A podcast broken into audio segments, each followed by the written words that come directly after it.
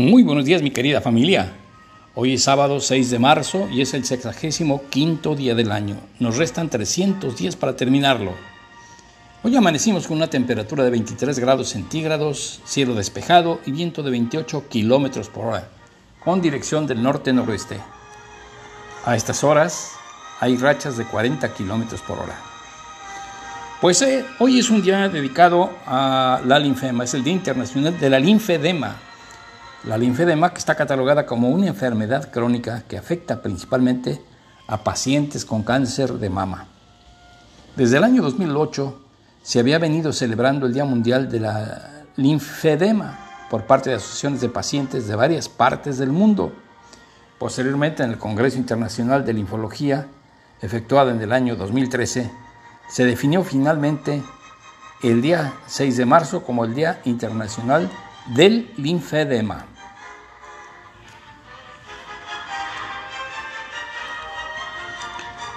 Frase célebre.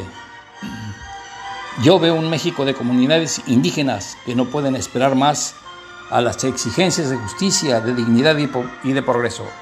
Yo veo un México con hambre y sed de justicia. Efemérides nacionales. En 1813, Morelos escribió a José Sixto Verduzco sobre las desavenencias entre los miembros de la Junta de Zitácuaro misma que será disuelta por el Congreso de Chilpancingo. En 1836, un 6 de marzo de 1836, después de 12 días de asedio durante la Guerra de México con Texas, el Ejército Nacional emprendió el asalto a El Álamo. Los defensores tejanos fueron aniquilados en combate. Murieron, según esto, hay varias hipótesis, los 186, 187 voluntarios tejanos, entre ellos David Crockett y el coronel Jim Bowie. Como refiere Paco Ignacio Taibo II, la batalla del Álamo representó para México una victoria sin trascendencia en la guerra contra los colonos rebeldes que buscaban la independencia de Texas. Para Estados Unidos, se trata de la piedra angular que daría un nuevo sentido a su concepto de nación y al imperio en el que se convertiría. Y continuó con el libro de Paco Ignacio Taibo que se llama El Álamo, una historia no apta para Hollywood. ¿Qué ocurrió realmente? Dice el libro. ¿Por qué una batalla sin mayor importancia contra el corazón negro del imperio norteamericano? El libro del Álamo, una historia no apta para Hollywood, pretende abrir la puerta del debate sobre lo que hasta ahora había sido una nota del pie de página de una historia que se ha decretado como olvidada en México porque lejos de la retórica estadounidense, entre comillas, lucharon para darnos libertad, eso es todo lo que necesitamos saber, cierro las comillas, es mucho más lo que necesitamos saber, mucho más. Y para ello, pues hay que, les recomiendo leer este libro del Álamo, por cierto que me regaló mi compadre Ginio hace algunos ayeres. Muchas gracias, compadre. En 1877, Mariano Bárcena fundó el Observatorio Astronómico Nacional. Y en 1946, murió Antonio Caso, abogado, escritor y filósofo ateneísta que combatió al positivismo, doctrina social de la educación porfiriana. Fue rector de la Universidad Nacional Autónoma. Y una interesante noticia, un día como hoy, un 6 de marzo de 1994, Luis Donaldo Colosio dio un famoso discurso en el Monumento a la Revolución como candidato del PRI a la presidencia entre muchas cosas que dijo, porque es un discurso largo, seleccioné dos, este tramo. Proponemos la reforma del poder para que exista una nueva relación entre el ciudadano y el Estado. Hoy, ante el priismo de México, ante los mexicanos, expreso mi compromiso de reformar el poder para democratizarlo y para acabar con cualquier vestigio de autoritarismo. Luis Donaldo Colosio Murrieta, candidato presidencial del PRI, fue asesinado la tarde del 23 de marzo de 1994, el día que los mexicanos incluyeron en su diccionario la palabra magnicidio. Un cuarto de siglo después, continuó la certeza de que el discurso pronunciado por el político sonorense el 6 de marzo fue el que marcó su destino. A partir de ese momento, se integró al ambiente una sensación de desasosiego sobre algo que podía ocurrirle al candidato. Y lo ocurrió. Sucedió en Lomas Taurinas, un mísero municipio de Tijuana, bajo el sol, con el mínimo de testigos, y lo mataron al ritmo de la canción famosa conocida como La Culebra. Efemérides generales. Un 6 de marzo de 1475 nació Miguel Ángel Buonarroti, un escultor, pintor y arquitecto italiano de los, de los siglos XV y XVI. Fue conocido principalmente por la escultura del David y la obra pictórica que recubre la bóveda de la capilla Sixtina. Él nació en Caprese, municipio italiano de la provincia de Arezzo, denominado actualmente Caprese Michelangelo en su honor. Comenzó su formación como pintor a los 12 años en el taller de la familia de Girandayo y un año más tarde se adentraría en el mundo de la escultura a través de Bertoldo di Giovanni, el cual le introduciría en el influyente círculo de los Medici. Desde entonces desarrolló una fructífera vida artística entre Florencia y Roma, de cuyo amplio legado destacan sus dos grandes obras, El David y la bóveda de la capilla Sistina. Hay una historia curiosa en que Leonardo y él pues eran enemigos, no se podían ver. Eran los genios de ese tiempo. Y se dice que cuando se inauguró, se descubrió la vid, estaba cubierto por un velo, para inaugurarlo pues iban a quitar el velo, fue invitado Leonardo da Vinci, pero según él no fue. Pero se dice que estaba oculto por ahí en una de las esquinas. Y cuando quitaron el velo y vio el David, casi le da un infarto. Resultó que el modelo había sido su efebo consentido, el modelo traicionándolo con el enemigo. Pues así es la historia. Bueno, se dice que Miguel Ángel dedicó sus últimos años a la arquitectura hasta que falleció en Roma a los 88 años de edad. En 1479 se firmó el Tratado de Alcacobas, en que Portugal entregó a Castilla las Islas Canarias a cambio de posesiones que tenía España en África Occidental. En 1619 nació Cyrano de Bergerac, escritor francés. Y en 1853 en Venecia se estrenó la ópera La Traviata de Giuseppe Verdi. En 1857 en los Estados Unidos la Corte Suprema resolvió un caso muy sonado que se llamó el caso Dred Scott contra Sanford, que privó a todo habitante de ascendencia africana, fuera esclavo o no, el derecho a la ciudadanía y le quita al Congreso la autoridad de prohibir la esclavitud en territorios federales del país. En 1857 sucedió eso. Y en 1869, Dmitry Mendeleev presentó su primera tabla periódica a la Sociedad Química de, Rusia. de Rusia. En 1882, en La Habana, Cuba, la empresa estadounidense Edison Telephone Exchange inauguró el primer servicio telefónico en Cuba. Y en 1899, en Alemania, la empresa farmacéutica Bayer registró la aspirina como marca de ella, de Bayer, marca registrada. En 1902, en Madrid, se legalizó oficialmente al Real Madrid Club de Fútbol, nacido a finales de 1900. En 1930, en todo el mundo, por iniciativa de la Comintern, que es la Internacional Comunista, se celebró el Día Internacional del Desempleado. En 1953, en la Unión Soviética, Georgi Malenkov asumió como sucesor de Joseph Stalin En 1959, en La Habana, el gobierno cubano aprobó la rebaja del 50% de los alquileres de las viviendas.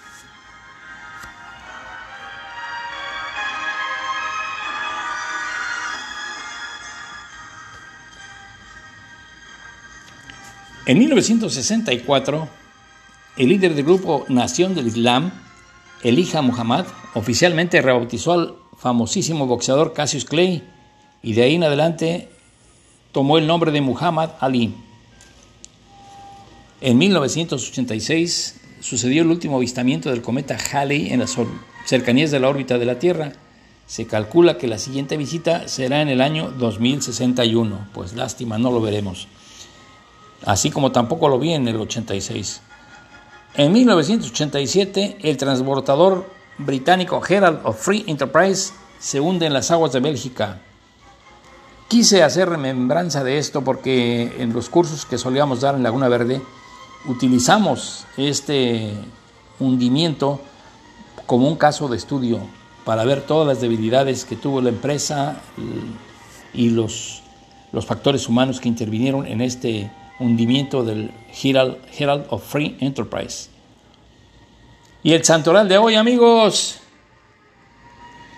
San Marciano de Tortonia, San Victorino de Nicomedia, San Quirico de Tréveris, San Evagrio de Constantinopla, San Julián de Toledo, San Fridolino de Sackingen, Gango, ay Dios mío, San Gango de Metz, y los mártires de Siria y San Olegario de Barcelona. Pues yo conocí a un Quirico allá en España, el Quirico guarda jurado. Pues eh, el tema del día, mis amigos, quiero decirles como tema del día la cronología de la separación de Texas. Los hechos y las consecuencias son para análisis posterior de cada uno. En 1821 se autorizó a Moisés Austin un contrato para introducir 300 familias colonizadoras a Texas, es decir, le presté mi casa a este señor Austin. El 11 de octubre, un grupo de aventureros norteamericanos iniciaron una invasión de la Bahía del Espíritu Santo, en Texas también. Entre 1822 y 1824, el Imperio Mexicano primero y luego el gobierno republicano revalidaron el permiso de colonización a Esteban Austin, hijo de Moisés, o sea, hijo de su Floyd. En 1826, Hayden Edwards proclamó la República de Fredonia en su colonia, pero logró ser sometido por la milicia de la colonia de San Felipe Austin. Y en 1829 surge un descontento tejano porque en México se hizo la abolición de la esclavitud que decretó el presidente Vicente Guerrero, pues no les convenía. Allí en esa colonia había más de 400 esclavos negros. En 1830, el 6 de abril, el Congreso Federal promulgó un nuevo decreto de colonización que dijo se suspende la entrada de nuevos colonos norteamericanos. Y en 1832, desórdenes acá en México a causa de la instalación de la primera aduana y la negativa del coronel David Bradburn, comandante de Anáhuac, que no quiso devolver a dos esclavos prófugos. En noviembre se llevó a cabo la primera convención de colonos, ya se estaban juntando. En 1833, la segunda convención de colonos decidió enviar a Austin a pedir la separación de Texas, ya más avanzados, del estado de Coahuila. Texas pertenecía a Coahuila la abolición del decreto del 6 de abril de 1830 y la concesión de un plazo mayor exento de impuestos. Y con el fin de, calmar el descontento en Texas, el Congreso mexicano decretó diversas medidas que favorecieron a los colonos. No te enojes, les dijeron. En 1835, el 2 de octubre, tropas mexicanas y rebeldes tejanos se enfrentaron en un poblado llamado de González, unos kilómetros al este de San Antonio. Así se inició la Guerra de Texas.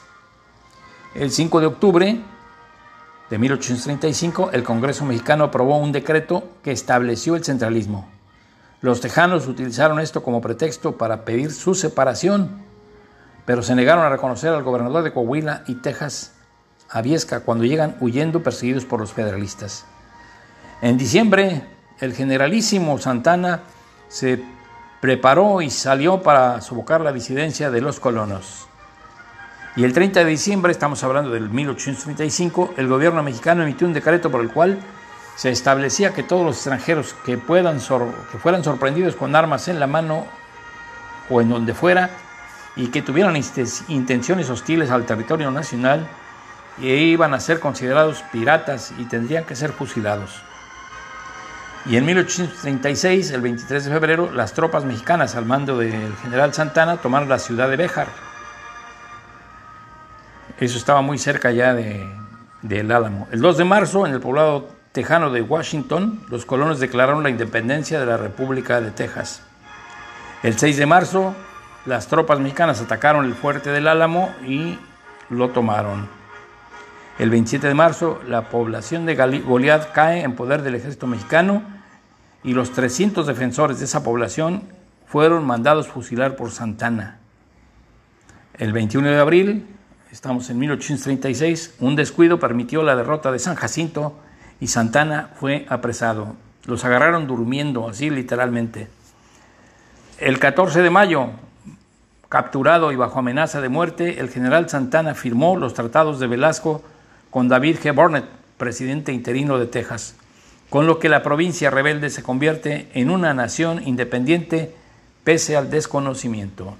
Y aquí está la historia de una infamia. Pues esta es la cronología, no los hechos, que hay mucho que ver y que estudiarle. Por último, ¿qué es el infidema?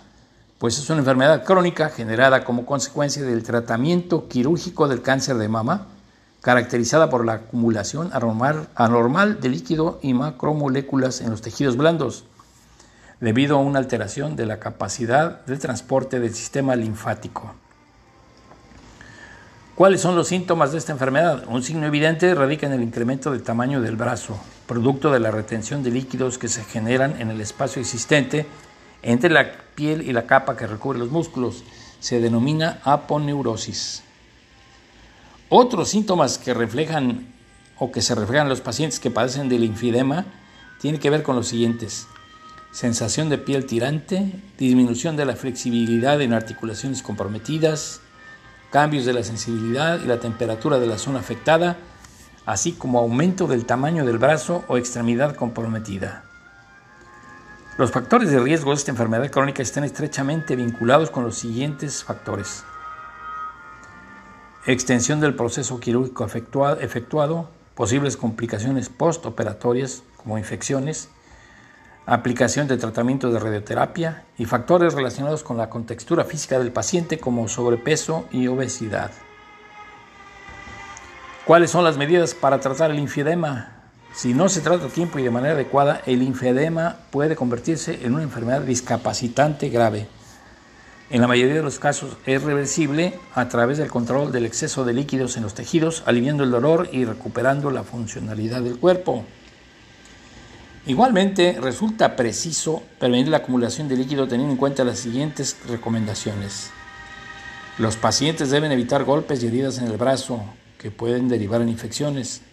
Deben evitar el calor excesivo. Deben utilizar ropa y accesorios que no ocasionen compresión en la zona afectada. No hacer esfuerzos físicos como levantar y manipular objetos pesados controlar patologías que puedan incidir como el sobrepeso, la obesidad y el hipotiroidismo, y proteger la piel del sol y mantenerla hidratada. Así que lo más seguro es la prevención, como siempre. Pues es cuando mi querida familia les mando un afectuoso abrazo, les deseo que tengan un excelente fin de semana y nos vemos hasta la vista.